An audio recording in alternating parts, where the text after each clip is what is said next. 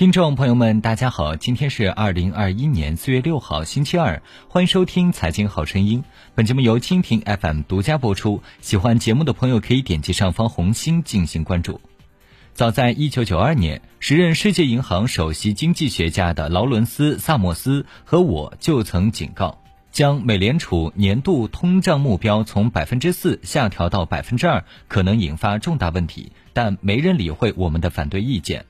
美联储主席艾伦·格林斯潘将通胀目标降到百分之二。自那以后，美国人一直为此付出代价。我一直认为，如果我们能在任意商业周期末段实现充分就业后，将联邦基金利率提升到百分之五，并借此重整资产市场，许多经济问题都将不复存在。有三种方法可以达到这一目的。方法一是将通胀目标提高到美联储前主席保罗沃尔克任期内普遍设定的百分之四范围。方法二是提振需求，令周期末段的百分之五联邦基金利率仍能与投资热潮相匹配。方法三是向市场投入海量安全国债资产，压低国债安全资产价格溢价，进而使周期末段联邦基金利率上升。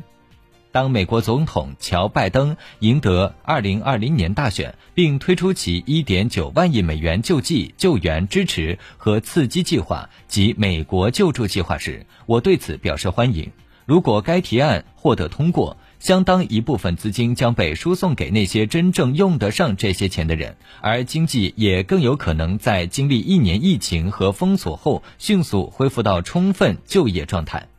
当然。如果能把更大比例的救援资金用于公共投资，就更好了。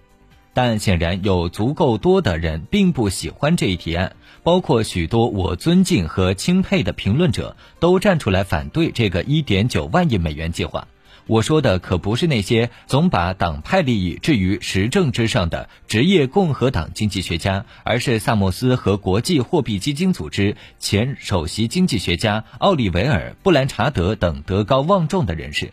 萨默斯最近在《华盛顿邮报》发表的评论中写道：“虽然存在无数的不确定性，但接近二战而非正常经济衰退水平的宏观经济刺激规模，很可能引发我们一代人从未见过的通胀压力，并对美元币值和金融稳定造成负面影响。如果我们能迅速调整货币和财政政策以解决问题，那么情况还是可控的。但考虑到美联储所做的承诺，政府官员对通胀可能性的矢口否认，以及说服国会支持加税或削减支出的难度，因此存在着通胀预期急剧上升的风险。试图采取如此大规模的刺激措施，俨然就是踏入未知之地。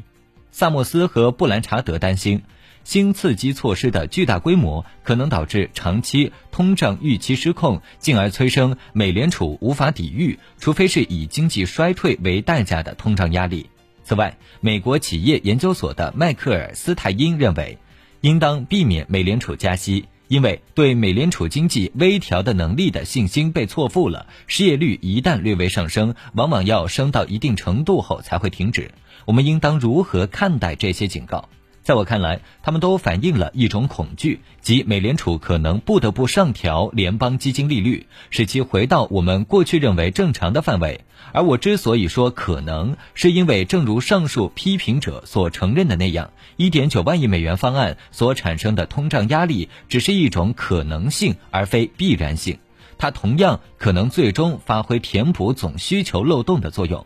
无论如何，如果说过去十五年关于长期停滞和全球储蓄过剩的争论给了我们什么启示的话，那就是我们应该尝试创造一些能容纳更高合理联邦基金利率水平的条件。针对新通胀鹰派对美国拯救计划规模的反对意见，我能看到的唯一解释是，他们不相信美联储会在必要时提高利率。由此看来，因为担心联邦基金利率会在某个时候。高于市场利率，他们似乎希望将该利率无限地保持在零利率下限，但这是没有意义的，尤其是在以此反对向陷入困境的美国家庭提供额外支持的时候。好了，今天的节目就唠到这儿，下期节目再会。